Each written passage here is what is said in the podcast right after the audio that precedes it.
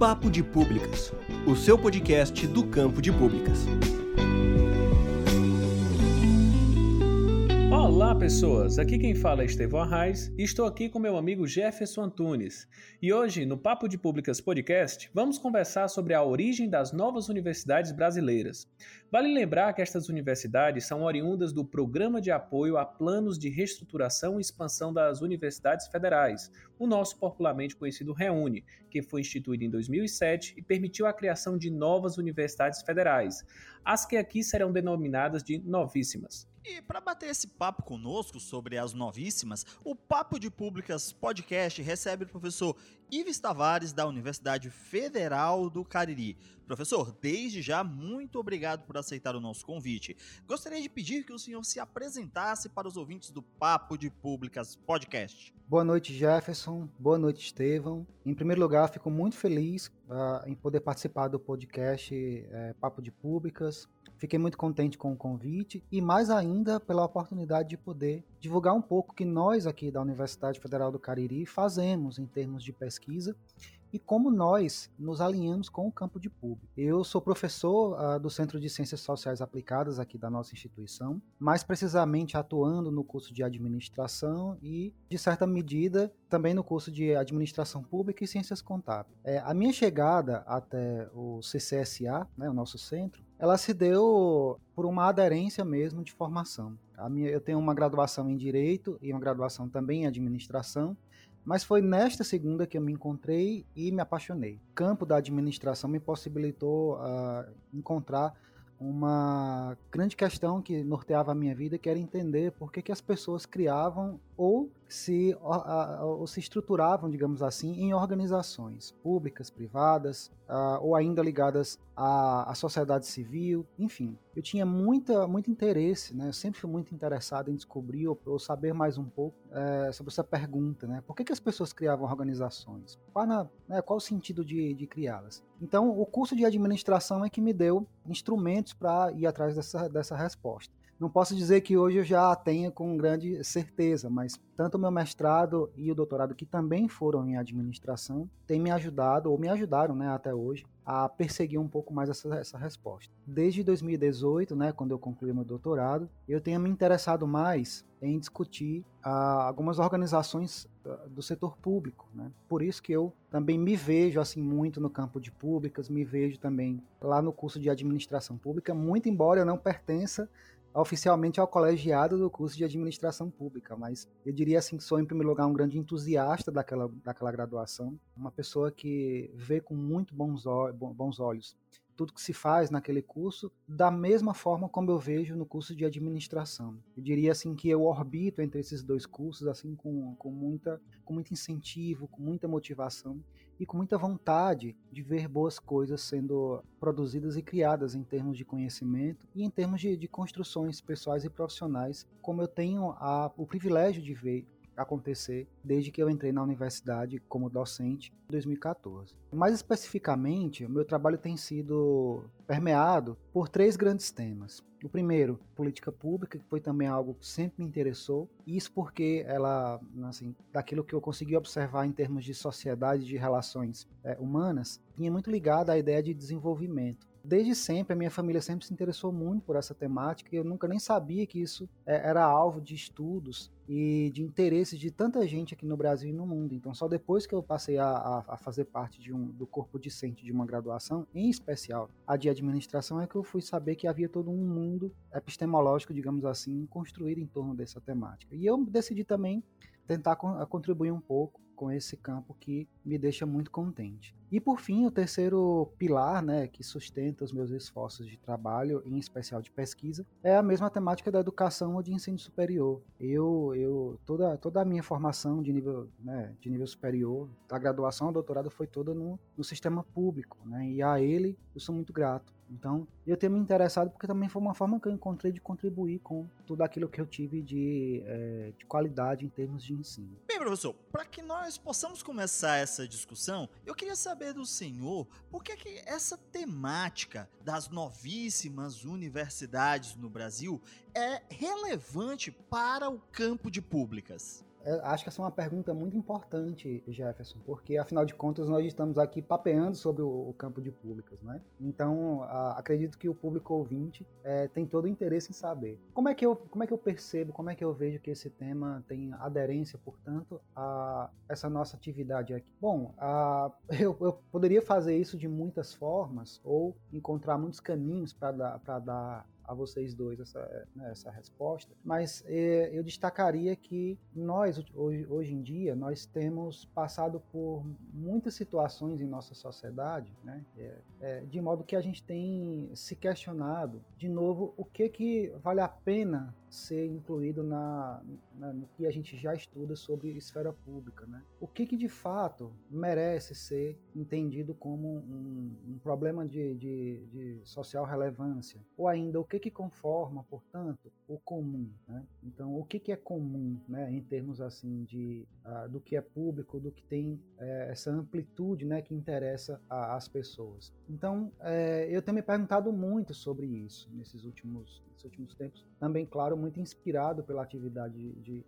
muitos colegas e muitos amigos que atuam no campo da gestão social e que têm se feito essa pergunta e que têm também dado algumas contribuições. É, eu vou citar aqui uh, quatro professores, né, que eu acho que pode servir também é, como indicação para os mais interessados. Eu tenho lido textos uh, do professor uh, Fernando Tenório, né, da Fundação Getúlio Vargas. Tenho uh, li também textos da professora Valéria Dianella, da Universidade Federal do Sul da Bahia, do professor Adilson Tavares, da Universidade Federal da Bahia, e, e, também da professora Rosana Bulhosa, da UNB, que são, são pessoas que têm tentado uh, discutir eh, essas questões muito pertinentes a o que, que, nós temos em relação né, à discussão do que é o comum, do que pertence à esfera pública, é, quais os problemas que são decorrentes, né, ou melhor, quais os problemas que é, originaram os problemas que nós temos hoje e como é que é possível discutir todo essa, esse conjunto de problemáticas. Eu estou sendo repetitivo e, e, também redundante porque é preciso, é, assim, preciso fincar, digamos assim, né, essa, essa ideia. É, e eu tenho percebido então que as oportunidades para a gente repensar tudo que a gente considera como comum, que a gente considera como necessários à vida das pessoas, à vida em sociedade, pode ser encontrado em algumas experiências exitosas que nós tivemos aqui no Brasil, sabe?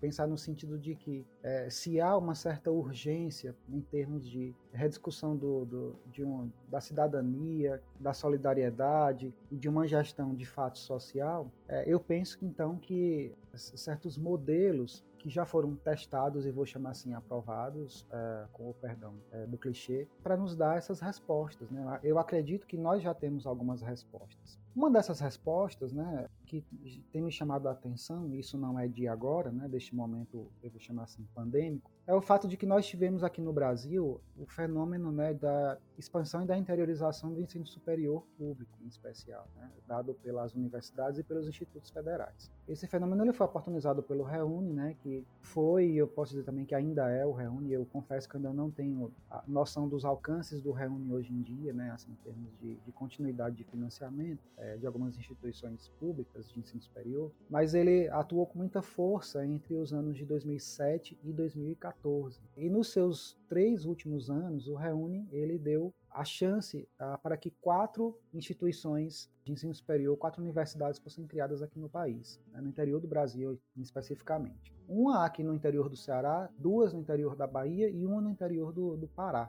Essas quatro universidades foram chamadas de novíssimas universidades federais, porque foram as últimas criadas pelo Reúne em sua terceira fase, que era a fase a, atribuída à fase do desenvolvimento regional. Essas instituições, elas têm uma marca muito forte de institucionalmente atuarem em prol do desenvolvimento territórios ou das regiões, como a gente queira chamar, onde elas estão instaladas. Então aqui no, no Ceará nós temos a Universidade Federal do Cariri, na Bahia nós temos a Universidade Federal do Sul da Bahia e também do Oeste da Bahia, e no Pará nós temos a Universidade Federal uh, do Sul e Sudeste do Pará. Né? Aqui no Ceará, então, a UFCA, na Bahia, o FSB e o FOB, respectivamente, e lá no Pará, a Unifesp. É, essas instituições elas foram criadas de modo multiatorial e, muito, e multicêntrico, né? Muitas uh, outras pessoas que tradicionalmente não participavam de, desse tipo de atuação estatal, eu vou chamar assim, foram chamadas a contribuir com o desenho dessas instituições e, efetivamente, essas pessoas elas contribuíram, né? Obviamente que determinados grupos é, de atores imprimiram mais, ou outros grupos imprimiram menos interesses ou é, vontades né, no, no, formato dessas instituições, mas o fato é que elas ah, foram bem sucedidas do ponto de vista do objetivo do Reúne, que era criá-las. Então,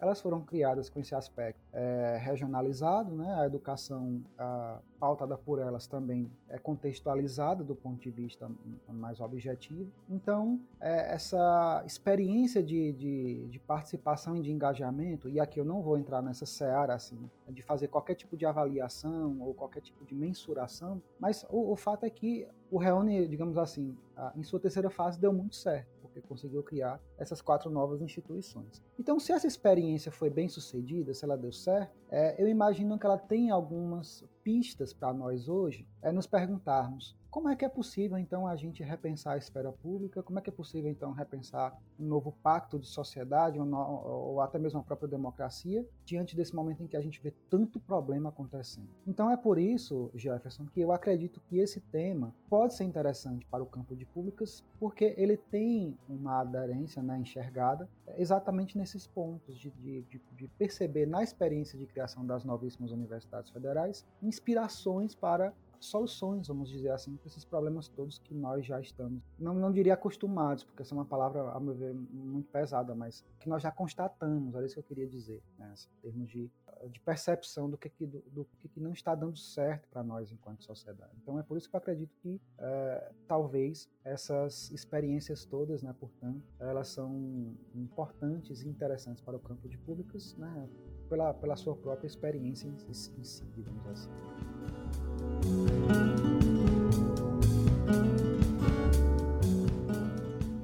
Papo de Públicas, o seu podcast do campo de públicas. Quer conhecer mais sobre o Papo de Públicas Podcast? Estamos em todas as redes sociais. É só procurar por Papo de Públicas Podcast ou nos enviar um e-mail para papodepublicaspodcast@gmail.com.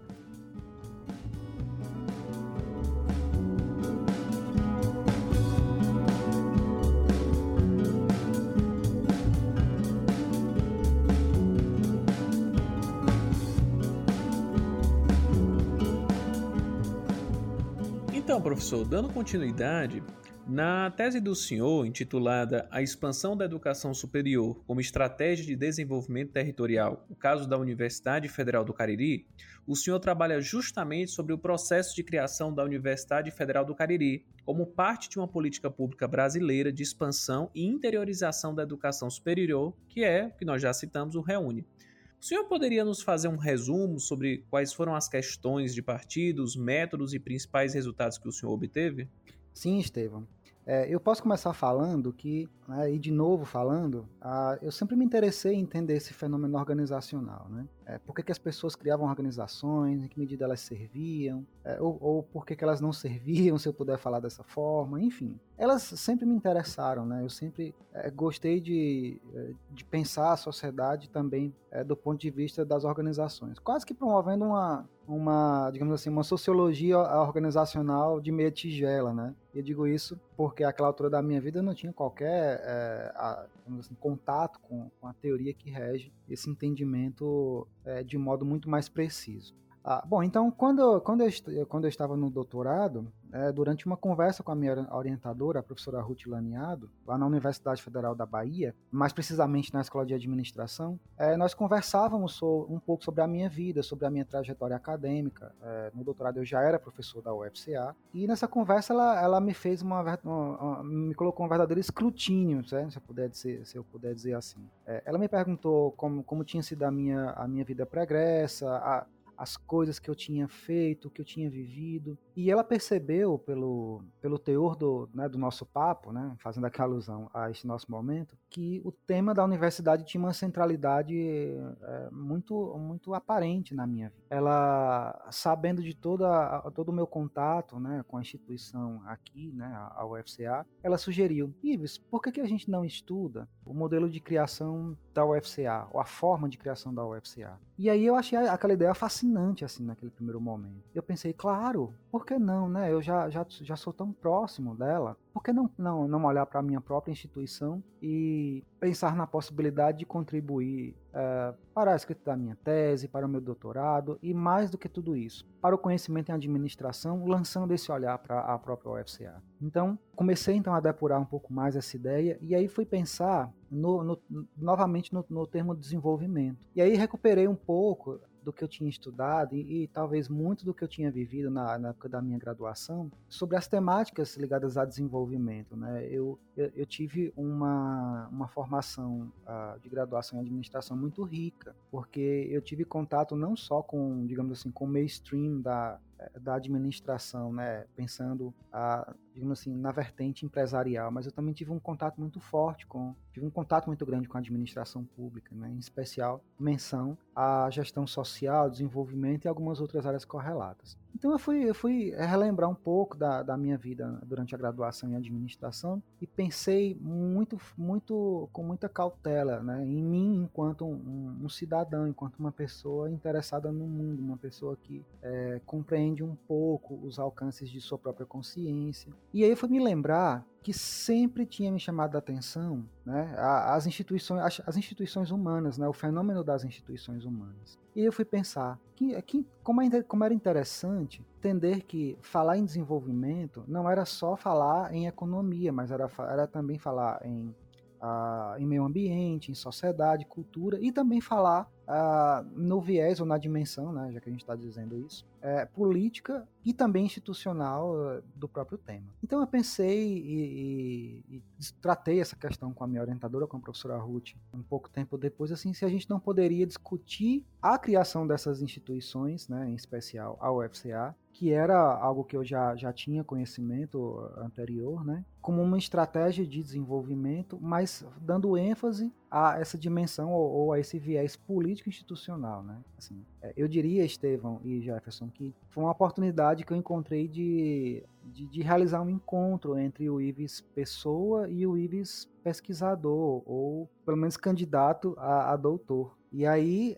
nós pensamos que aquilo poderia realmente se tornar é, uma boa pesquisa e nós empreendemos então a, a pesquisa que originou a tese.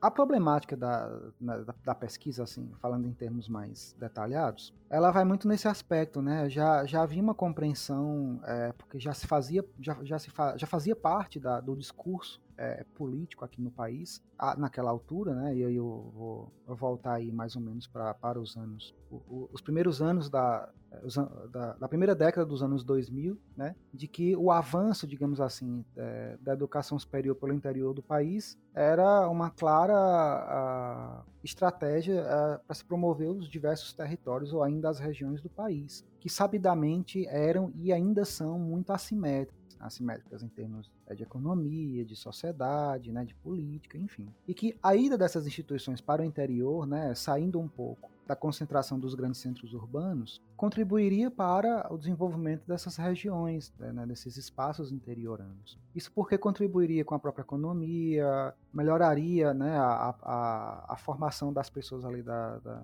daquela, da, daqueles territórios, oportunizaria também que pessoas uh, sem possibilidade uh, de se deslocarem até os grandes centros do país, né, as capitais, em especial aqui do Nordeste, uh, para acessarem o ensino superior, né, para darem continuidade aos estudos, enfim. Tinha toda já uma, uma rede de justificativas é, é, eu diria, bem construídas para a ida dessas instituições até é, o interior do país. Então a, a pergunta, né, o, o, problema foi, foi desenhado a partir dessa questão, né? Como é que se deu então a criação da UFCA pelo viés ou pela ótica política institucional como uma estratégia de desenvolvimento? Né? A intenção, portanto, era entendê-la pela ótica das decisões políticas, né, é, dentro do arcabouço institucional brasileiro, como uma proposta né, de, de desenvolvimento territorial ou regional, né, depender do adjetivo mais adequado aí, é, que a gente tem uma definições correntes teóricas diferentes. Bom, é, o objetivo então foi né, traçar essas, essas, é, essas questões né, ligadas à, à, perspectiva do desenvolvimento pela ótica uh, política institucional e aí eu posso dizer que tive uma oportunidade, né, assim, até mesmo de, de inovar em termos metodológicos, né? Porque, uh, obviamente, que quando a gente fala em formação de nível superior, a gente fala em conhecimento científico. E se a gente fala em conhecimento científico, a gente tem que obrigatoriamente observar o, o rigor metodológico para que o conhecimento aqui uh, construído tenha confiança, né, por todas as pessoas. Ou seja, é preciso a gente se cercar de técnicas e de métodos científicos para que uh, todos os resultados que nós apresentamos eles, eles sejam confiáveis, né? As pessoas consigam dizer, não, de fato aqui a gente ainda, ainda a gente está aqui diante de uma verdade, ainda que ela seja, como dizem o, o, os muitos livros e manuais de metodologia, aproximadamente exata, né? ela nunca é absoluta. Né? O que por uma outra, por uma outra ótica é, é bacana porque a gente sempre tem a chance de evoluir um pouco mais é, nesse mesmo saber. Mas o que eu quero dizer é que, para além da metodologia, vou chamar assim de mais tradicional, e aí eu, eu aproveito para falar que foi um, que eu realizei um estudo de caso né, da, da própria FCA, porque eu queria ter realmente assim uma, uma imersão né, na, na experiência dela eu tive a chance de dar continuidade a uma metodologia chamada de Arena de Atores. Né, que é, tive contato ainda aqui na época da graduação com uma professora que eu tive, a professora Sueli Chacon, que hoje é professora na Universidade Federal do Ceará, no, no campus do PC, eu acredito, né, da, lá em Fortaleza. E ela me apresentou essa metodologia como a oportunidade de estabelecer como o próprio, o próprio, nome já diz, uma arena em que se identificam os atores que são dispostos em, né, em um campo chamado de arena, que uh, tem um objeto central e que diante dele se articulam, negociam, impõem suas vontades, seus desejos. E a partir da montagem dessas arenas, é possível a gente fazer certas, uh, certas análises. Então, as arenas, a, a arena de atores me possibilitou, de modo complementar ao estudo de caso, entender um pouco como é que funcionou a criação da, da UFCA. E foi muito bacana porque durante o percurso da pesquisa, eu percebi que a UFCA ela é o resultado de três tentativas, né, que foram ah, representadas no meu trabalho por três arenas diferentes. Bom, a primeira arena uh, foi chamada de Arena da Incorporação, foi uma tentativa ainda no começo dos anos 2000, até mesmo antes do Reúne, de juntar três uh, unidades universitárias aqui da região, uma em Barbalha, para o curso de medicina, uma extensão do curso de medicina da UFC, campus do antigo Centro Federal de, de Ensino Tecnológico, né, o Cefet, de Juazeiro do Norte, e o campus do Cefet Crato. Uh, numa proposta uh, oriunda uh, no Senado Federal para se criar né, uma nova instituição a partir da, da junção des, dessas três unidades acadêmicas. Né? O projeto não avançou porque não tinha um ambiente favorável, não tinha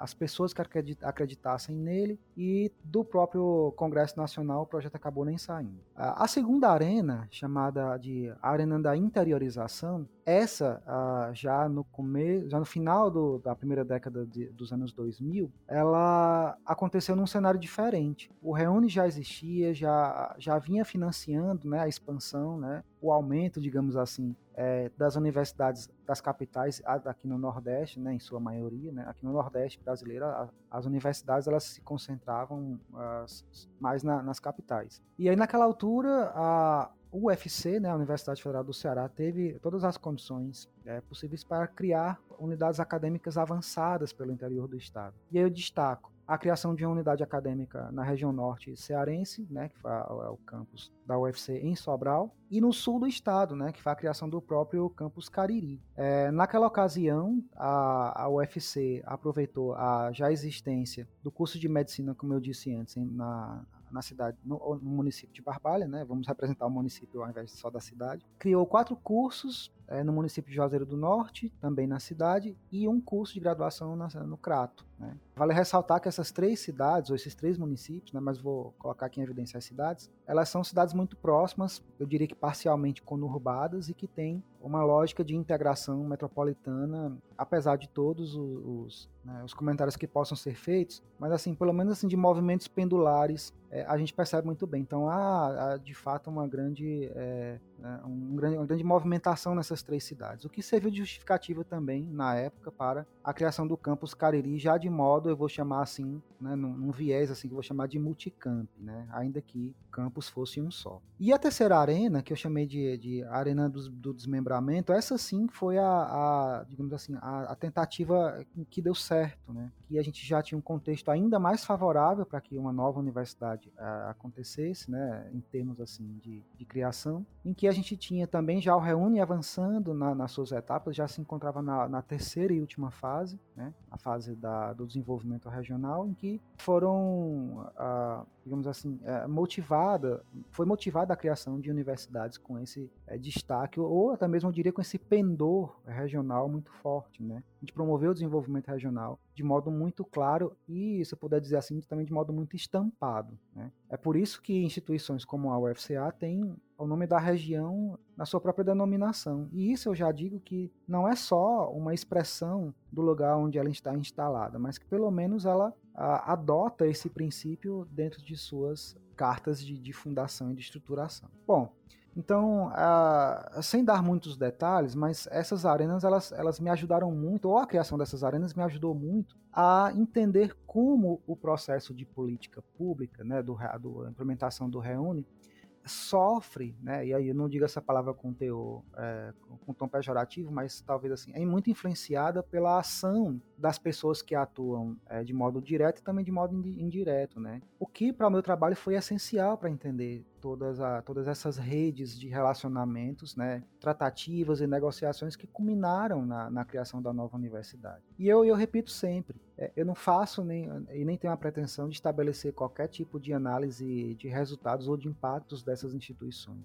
A minha intenção é compreender com muito mais detalhamento quais foram todas as condicionantes para a criação dessas instituições é, e como é que elas conseguiram ter esse caráter regionalizado. É certo que a gente tem outras, outras universidades com expressões regionais também muito fortes, né? ou talvez, talvez até internacionais, como é o caso da Unilab, aqui no Ceará, é, que também tem um campus na Bahia, em São Francisco do Conde, aqui no Ceará, fica em Redenção, é, que tem uma proposta de integração internacional com os países lusófonos, né? a exemplo de Portugal, Angola e Moçambique. Também a Unila, né, que é a Universidade Federal da Integração Latino-Americana, também com uma clara definição de integração com os países da, da América do Sul, como também né, a expansão para toda a América Latina. Mas a gente tem algumas outras expressões também também de, de, instituições, como a Universidade Federal do Recôncavo da Bahia, o FRB, que tem também esse mote né, de, de, de ter a região como, como o espaço, como a força de, de, de, seu trabalho, de sua atuação. A gente tem também a expressão da Universidade eh, Federal da Fronteira Sul, né, que engloba ah, os três estados da região sul, especialmente nas suas porções oeste. E por aí vai, a gente também tem a Universidade Federal do Oeste do Pará, o FOPA, enfim. Aqui se eu fosse citar, eh, levaria muito tempo, mas a gente já tinha outras outras expressões de, de instituições com esse caráter regional.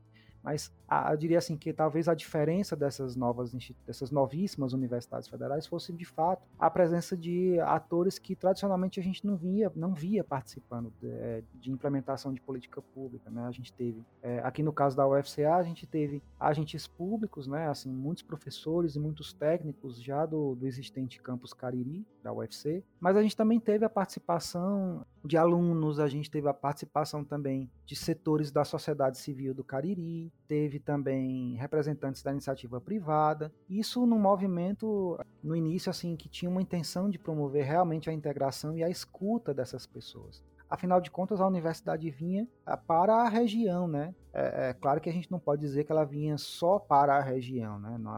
Numa condição limitadora. Mas ela vinha para a região em primeiro lugar. Então, é, se ela vinha, a, a ideia era para atender uma demanda a, é, local a, já é pré-existente, há muito tempo existente, né? Então, nada mais justo do que ouvir as próprias pessoas que seriam, digamos assim, entre aspas, é, contempladas com a chegada da universidade, né, em termos de, de atendimento de suas demandas a experiência das quatro novíssimas, né, já que é uma, uma pesquisa em andamento, aí se puder já trazer novas informações, ela tem é, de modo revelado isso, né, que é, de fato a, a participação e o engajamento das outras da, das demais pessoas interessadas, né, direta ou diretamente interessadas na criação dessas instituições, foi oportunizada, mas né, a participação e o engajamento foram oportunizados, mas as realidades são muito diferentes, os níveis e os graus é, como a participação ocorreu também foi muito diverso. Enfim, a, acredito que a pesquisa, né, que deve ser encerrada em 2022, ano que vem, vai dar boas revelações de como é que todo esse processo aconteceu, né, e, e, e de traçar esses aprendizados institucionais, de modo a gente contribuir com o conhecimento também sobre essas nossas pressões de organizações é, de ensino superior.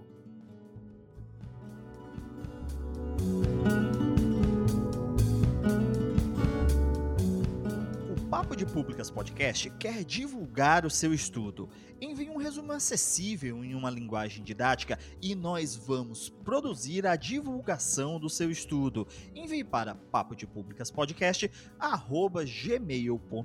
e vamos divulgar a ciência construída pelo campo de públicas.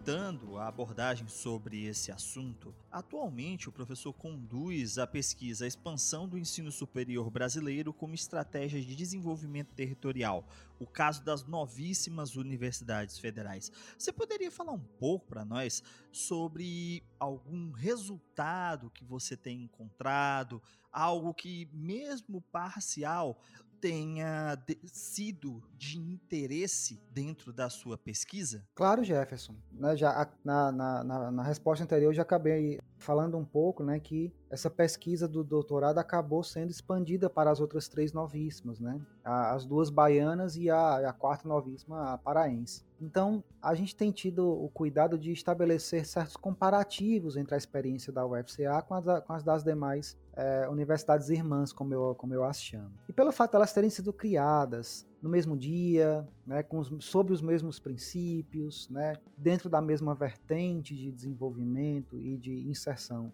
regional, obviamente eu acho que eu acho que eu, eu seguiria de toda forma por, por esse mesmo caminho, né? Eu, eu, inevitavelmente me perguntaria, mas como é que tudo isso aconteceu também nas outras experiências, né? Então eu propus aqui a, a nossa pró-reitoria de pesquisa, pós-graduação e inovação, né? A, a, continuidade dessa pesquisa, tendo as outras três novíssimas, né? O, o FSB, o FOB e o Unifespa como objetos de, de investigação, tendo a, a, a continuidade do, do, viés político institucional como grande mote né, da, da, da, própria pesquisa, do próprio trabalho. Bom, a, nós começamos no primeiro ano da pesquisa, foi uma, uma pesquisa delineada para ocorrer em três anos, e para cada ano uma instituição foi é, colocada como central é, nos nossos esforços de investigação. A gente pode falar que o acontecimento né, é, muito triste, muito traumático da, da, da, evolução da emergência sanitária de Covid-19 em todo o mundo nos fez a, a, atrasar também a pesquisa, né? Então a gente tem aí, a gente teve um, um certo adiamento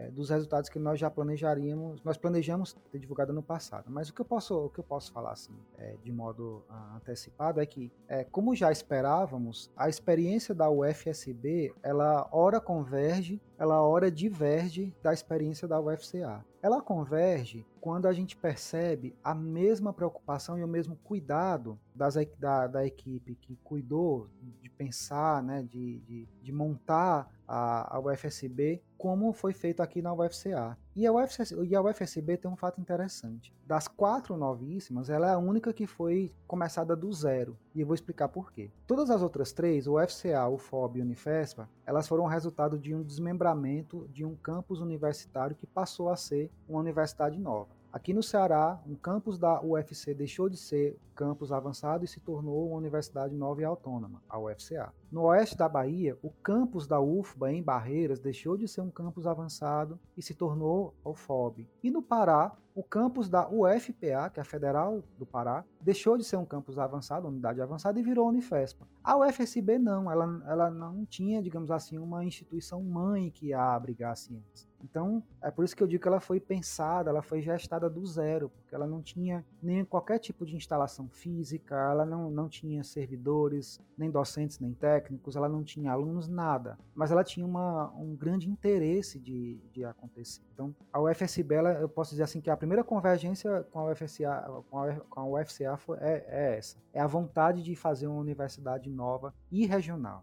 E esse aspecto regional também foi muito parecido. Obviamente que a gente tem que fazer as devidas proporções, né? Ou como aquele termo é, latino, né? Mutatis mutandi. Lá na Bahia, por exemplo, no sul da Bahia, por exemplo, a, a pesquisa já indica que houve um, um de fato, a criação de, de verdadeiras caravanas para visitar os municípios da região do sul da Bahia, é, para e realizar assembleias para ouvir as pessoas, ouvir direto e indiretamente interessados, membros é, de diversos segmentos da sociedade civil local, atores da, da iniciativa privada, foram ouvidos os povos e as comunidades tradicionais, quilombolas, pescadores, indígenas, e isso também acabou sendo incorporado à estrutura pedagógica, política e institucional da UFSB. Então é como se, posso dizer assim, esse rito também foi seguido lá, né, olhando para o caso da UFCA. E diverge também por outros aspectos, por exemplo, o modelo universitário que foi montado para a UFSB é, é, é diferente da, UFS, da, da UFCA, embora aqui nós tenhamos uma experiência é, um pouco similar, mas eu falo já já qual é. A UFSB ela segue o modelo norte-americano de universidade, em que a gente tem a, a formação em dois ciclos. Um ciclo uh, mais, mais amplo, né, um ciclo mais geral, né, que segue muita linha do que já tinha sido experimentado na UFBA, em Salvador, né, que é da, da criação dos bacharelados interdisciplinares. E depois o segundo ciclo, né, um pouco mais específico, direcionado, e eu estou chamando assim de mais profissional, né, que envolve a, as disciplinas, os conteúdos, a, mais específicos de cada curso. Então a ideia é que na UFSB o aluno, né, eu estou falando aqui assim lá no, no, no, mais ou menos nos anos é, 2000, no ano de 2010, entre 2010 e 2011. A ideia é que o aluno fizesse um, um conjunto de disciplinas de um, de um tronco comum, tanto por bacharelados interdisciplinares ou licenciaturas interdisciplinares, e depois o aluno, é, de, né, depois de passar por esse ciclo, né, esse primeiro ciclo, ele seria então guiado às disciplinas é, mais específicas ou mais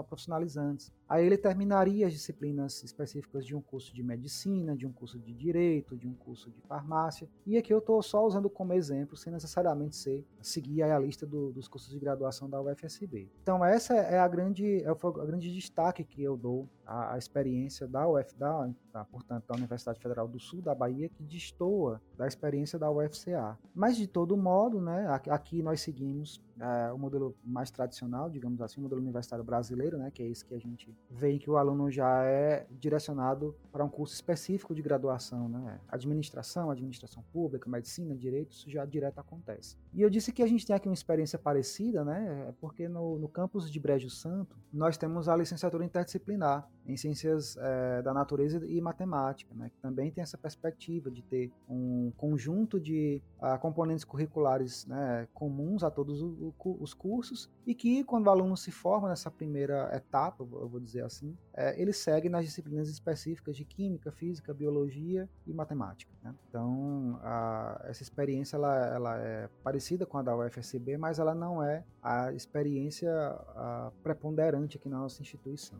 Tem um conjunto outro de, de, outras, de outras revelações, de outras descobertas que eu só vou revelar um pouquinho mais à frente quando a gente for publicar o relatório da pesquisa, mas eu acho que é, vai ficar um, é uma comunicação muito interessante, assim, vai, nós estamos muito empolgados é, em poder apresentar esses dados, né, desculpa, essas informações todas para a, a, nossa comunidade acadêmica e também todas as pessoas que se interessam né, em, é, em especial o próprio campo de públicas. Professor, nós estamos próximos de finalizarmos nosso papo de hoje e nós queremos que o senhor utilize esse espaço para divulgar outras pesquisas, eventos, laboratórios ou núcleos de pesquisa que acabam sendo de alguma forma de amplo interesse do campo de públicas. É, fique à vontade. Obrigado, Estevam. Eu acabei nem falando, mas eu tenho aqui o privilégio de pertencer a um grupo de pesquisa já há, já, já há 15 anos. Né?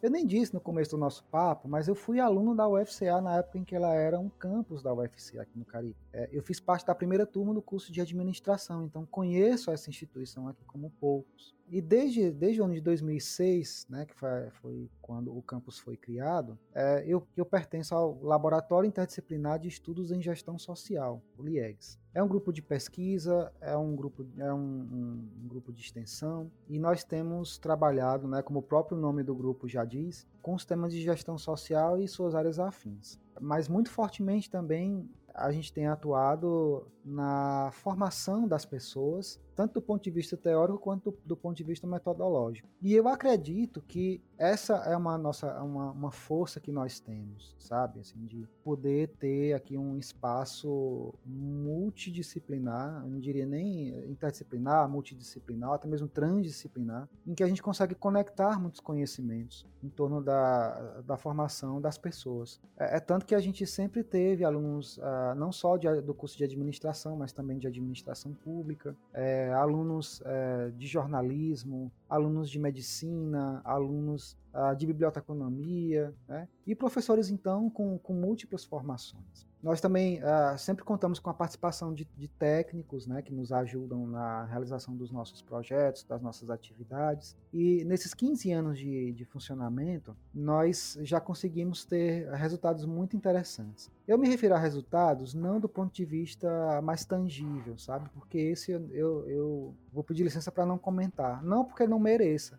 mas é porque eu quero dar o destaque ao fato de que a gente tem conseguido manter um bom espaço de convivência e de formação para todo mundo. E em especial, nesses últimos anos, a gente tem de uma forma muito bem sucedida na minha avaliação, e eu digo isso sem assim, é um, bem afastado assim de qualquer tipo de paixão que eu possa ter pelo, pelo laboratório, mas é porque eu, eu, eu, sempre tenho tido cuidado de ser uma pessoa bem honesta. Então, com muita honestidade, portanto, eu digo que a gente tem encontrado assim certas, né, a gente tem, tem, se encontrado, na verdade, e, e promovido uh, projetos e, e, programas muito bacanas, assim, especialmente de extensão, de, de, de pesquisa.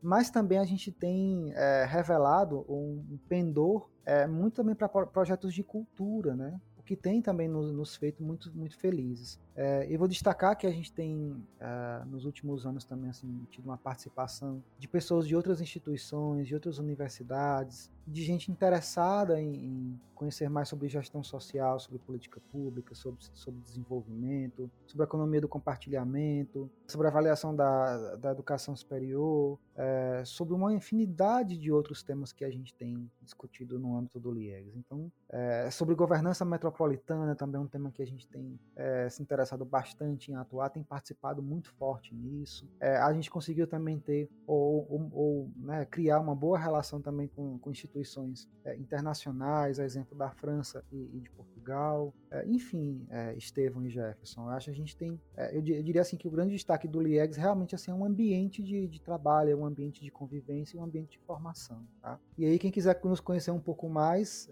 eu peço então que acessem é, o nosso site, que é liegs.ufca.edu.br. Também podem seguir o nosso perfil no Instagram, que é liegsufca. E podem conhecer um pouco mais do, do, nosso trabalho, do que nós temos feito. Né? A gente tem, tem tido a chance também de, de realizar ações muito ligadas à, à, formação em gestão social é, e, como eu sempre venho dizendo, e elas correlatas nesses últimos 15 anos. Então, eu convido todas as pessoas interessadas né, nesses temas em, em, nos conhecer entrar em contato e a gente eh, certamente vai é, poder dar, dar mais, mais, detalhes do que a gente vem fazendo, da forma como a gente tem trabalhado e das é, oportunidades bacanas que a gente tem conseguido ter de formação e de, de, de crescimento pessoal e profissional no âmbito do laboratório.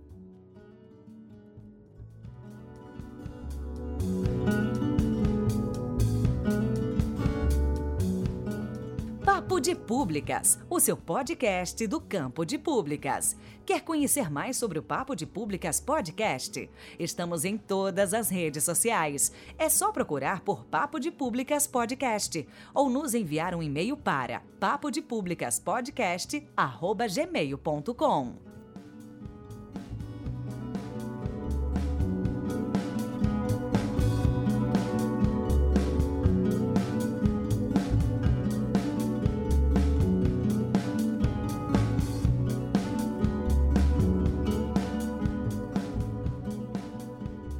pessoal, então Antes de encerrarmos, vamos falar um pouco sobre o que estamos ouvindo, o que estamos assistindo, o que estamos jogando, o que estamos comendo. Essa é a nossa sessão de recomendações culturais. E aí, para não pegar o convidado de surpresa, Estevão, começa aí. O que, que você recomenda pro pessoal? Cara, hoje eu vou de um jogo muito bom que estava disponível na Epic Games. Inclusive, a Epic Games é, patrocina a gente, por favor. É, porque é a gente fala de jogo, é um podcast sobre o jogo, obviamente eles vão patrocinar. Vamos! que é o Frostpunk, que é um jogo de sobrevivência, de construção de cidades durante o período da humanidade onde o inverno se instala e aparentemente não há possibilidade que ele venha acabar. Uma coisa meio Jovem Pares e com a gestão de cidades como de Civilization 6. Eu vou aproveitar um ponto que o Irvis tocou e vou falar de um livro que eu li em 2015, Sociedade com Custo Marginal Zero, do Jeremy Rifkin.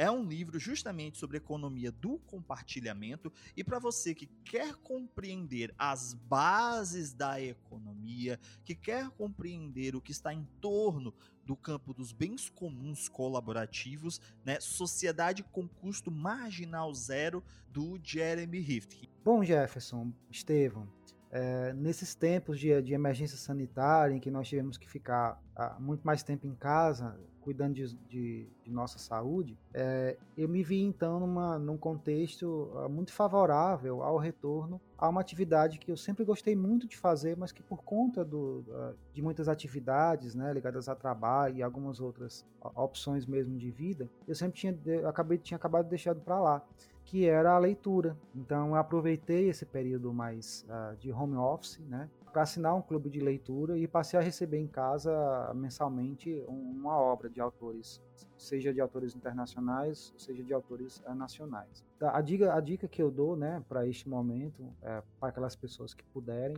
participarem de clube, clubes de leitura, porque eles são interessantes, eles são ativos e diria que uh, é possível ir além, além mais, né? É também muito saudável a discutir, debater essas mesmas obras com outras pessoas interessadas, porque há, há aqui no Brasil já um grande público também uh, que assina esses clubes de leitura. Então já há uh, a gente pra, né, suficiente para a gente discutir, para a gente debater as obras. E vou destacar um último livro que eu li, mas que não faz parte é, deste clube, de leitura que eu assinei, que é um livro que tem, tem sido muito falado aqui no Brasil, premiado no mundo todo, né? em especial em Portugal, com o prêmio da, da, da editora Leia, e aqui no Brasil com a, o prêmio Jabuti, que é o livro Torturado, do Itamar Vieira Júnior. Né? Eu quero destacar duas coisas assim que me deixaram muito contente quando eu o li. Em primeiro lugar, foi porque eu me vi muito nas histórias que eu herdei dos meus, dos meus antepassados sobre é, o sertão. Então, foi um, um, bom retorno à minha infância, a muita coisa vivida, não só por mim, mas pela, pelos meus familiares que me antecederam. E, e também porque o Itamar, ele foi aluno da UFBA, né? ele, fez, ele foi aluno de graduação, de mestrado e de doutorado lá na mesma instituição que eu, que eu, que eu também estudei. É, então, como eu tenho um carinho muito grande por aquela universidade, me deixou muito orgulhoso em saber que um ex-aluno da, da UFPA, se tornou um, um, escritor tão premiado, tão bem lido aqui no país, né? com obras já é, em tradução, se não me engano, já para muitos outros idiomas. Então isso me deixou muito contente também e orgulhoso, né, acima de tudo, pelo fato de saber que o autor Itamar Vieira Júnior também foi aluno da UFPA. Então eu recomendo então a leitura de Torturada porque é um livro muito muito grandioso por muitos aspectos, mas eu diria que também porque ele revela um pouco do Brasil que pouca gente conhece. E é preciso a gente entender, né, por, por meio desses de todos esses recursos, entender quem nós somos e, e enfim, acho que é isso que a gente também está precisando hoje em dia. Tá? Então essa é a recomendação cultural que eu faço. Então é isso, pessoal. Falamos um pouco sobre a história das novíssimas universidades federais do Brasil. O professor Irves falou um pouco sobre cada uma, vários aspectos, muita coisa interessante e, é claro, como essa história das novíssimas universidades públicas também é interessante para todas e todos no campo de públicas.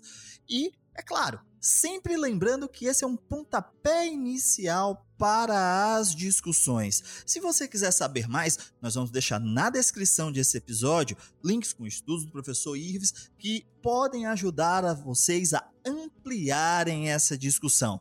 Então, só lembrando, se você quiser conhecer mais sobre o Papo de Públicas Podcast, é só nos procurar nas redes sociais. Procura lá por Papo de Públicas Podcast, ou então nos envie um e-mail para papo de públicas gmail.com.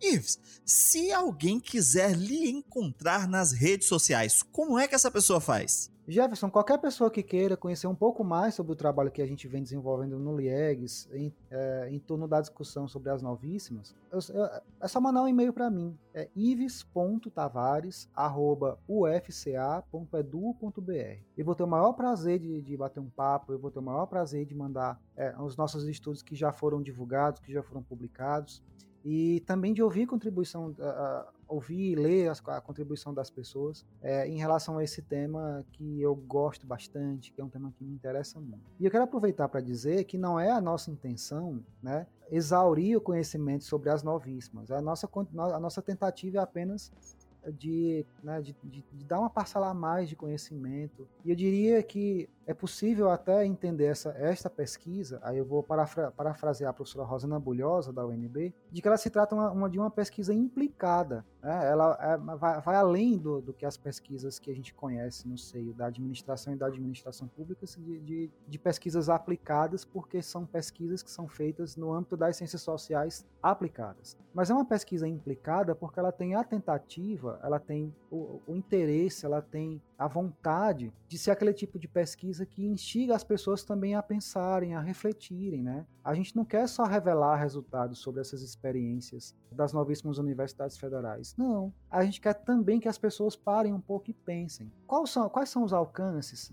desse tipo de instituição na vida das pessoas? Quais são os, os limites e as possibilidades que elas têm em, term, em termos de desenvolvimento, em alcance de política pública, difusão de, de ensino superior? Quais são os desdobramentos que esse tipo de, é, de instituição tem na nossa vida aqui? Então, eu percebo que ela é uma pesquisa implicada e não somente aplicada, né? porque tem um objeto empírico, é exatamente por isso, porque há um poder realmente é, provocar transformação social, não só pelo objeto em si, mas também porque ela, ela tem a, essa perspectiva de, faz, de fazer com que as pessoas reflitam, com que as pessoas pensem, é, de fazer com que as pessoas elas se coloquem é, numa posição mais crítica em relação àquilo que elas acessam em termos de conhecimento. Então, isso me deixa feliz, isso me, isso me faz ser uma pessoa mais, mais engajada, muito entusiasta até, né? Todo mundo com quem eu converso sobre esse tema me vê com o olho brilhar, então eu vou ficar muito feliz de receber algum e-mail, né, pra gente conversar, bater um papo, e também das outras oportunidades que a gente tiver dessas ações como este podcast, para o qual eu né, digo que fiquei muito feliz com o convite, fiquei muito feliz de poder estar aqui. É, eu só lamento porque se a gente tivesse mais umas 10 horas, eu acho que a gente poderia conversar com, muitos mais, com muito mais detalhes sobre a pesquisa, mas estou certo que a gente pode fazer isso em outros canais, em outros momentos, em outras oportunidades. Então, é, novamente, sempre agradeço ao Jefferson, agradeço ao Estevam pelo convite e pela oportunidade de batermos papos sobre esse, sobre esse tema né, da expansão e interiorização do ensino superior aqui no Brasil. Eu acho que é um tema que ainda vale a pena a gente discutir e que tem grandes chances de contribuir para nossas muitas perguntas. Né? Como é que a gente pode resolver todos esses problemas de cunho é, social e referentes à, à, nossa vida pública. Eu acho que já ir transformando essa afirmação numa interrogação, né, ou numa indagação, eu diria que sim. Né? A gente só precisa compreender melhor quais são esses detalhes para a gente é, transformá-los em aprendizagens. Muito obrigado por tudo, pessoal. E você, Estevão, se alguém quiser lhe encontrar nas redes sociais para marcar uma partidinha de Frostpunk, como é que essa pessoa faz? Cara, só chamar lá no Instagram, arroba Estevão Arraes, ou no Facebook, Estevão Arraes. E se você quiser me encontrar nas redes sociais, é só procurar lá no Facebook, arroba Jefferson Calderache, no Instagram e no Twitter, arroba Calderache. E se você se interessa por escrita científica, formação de cientistas, métodos e técnicas de pesquisa, dá uma olhada lá nos meus canais do YouTube, Pesquisa e Jogos e o Jefferson Antunes FC. Lá você vai encontrar muita coisa sobre esses temas. Lembrando que todos os links citados no episódio e as nossas redes sociais estarão na descrição. Um forte abraço e até o nosso próximo episódio!